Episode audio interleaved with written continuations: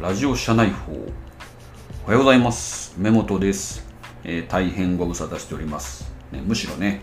えー、明けましておめでとうございます。から始めなきゃいけないですね。約3ヶ月ぐらい休んでました。どうもねなんか年末バタバタしたりっていう言い訳をしつつやっぱ習慣がねなくなってしまうとなかなかコンテンツを更新してしまう。ということができなくなっちゃいました。大変申し訳ありません。でまた今週からねちょっとぼちぼち始めていこうかなと思っております。で、えー、まあねいろいろこう、ね、久しぶりすぎて何話そうかなと思ったんだけども、まあ、あんまり肩肘張っちゃうと話せなくなるので簡単なネタから、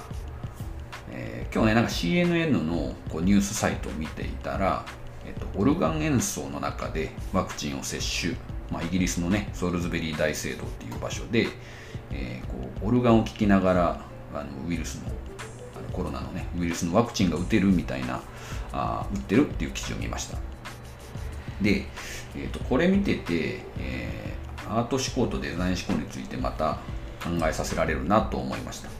例えばねこうデザイン思考とかだと目的とか仕組みとかをどんどん作っていくと思うので、まあ、大事な目的っていうのはちゃんとコロナウイルスを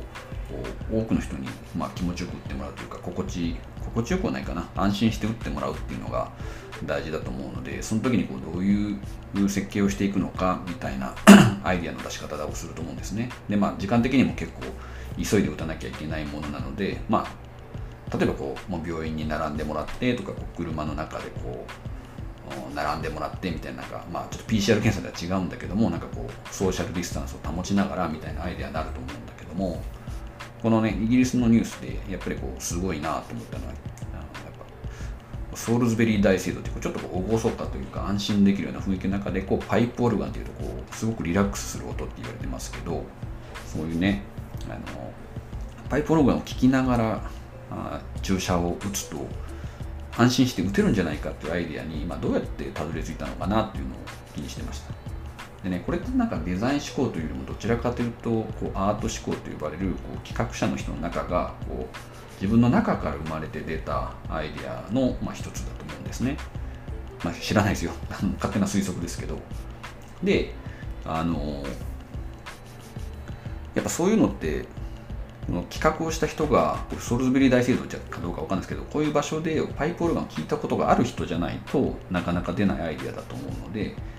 デザイナーの人はねなんかやっぱこういういろんなところでこういろんな体験をすることがやっぱ大事だなと思わされたという話です。ちょっとね久しぶりだからまあ短めの話として、えー、更新しておきます。じゃあ今週もそしてね今年もよろしくお願いいたします。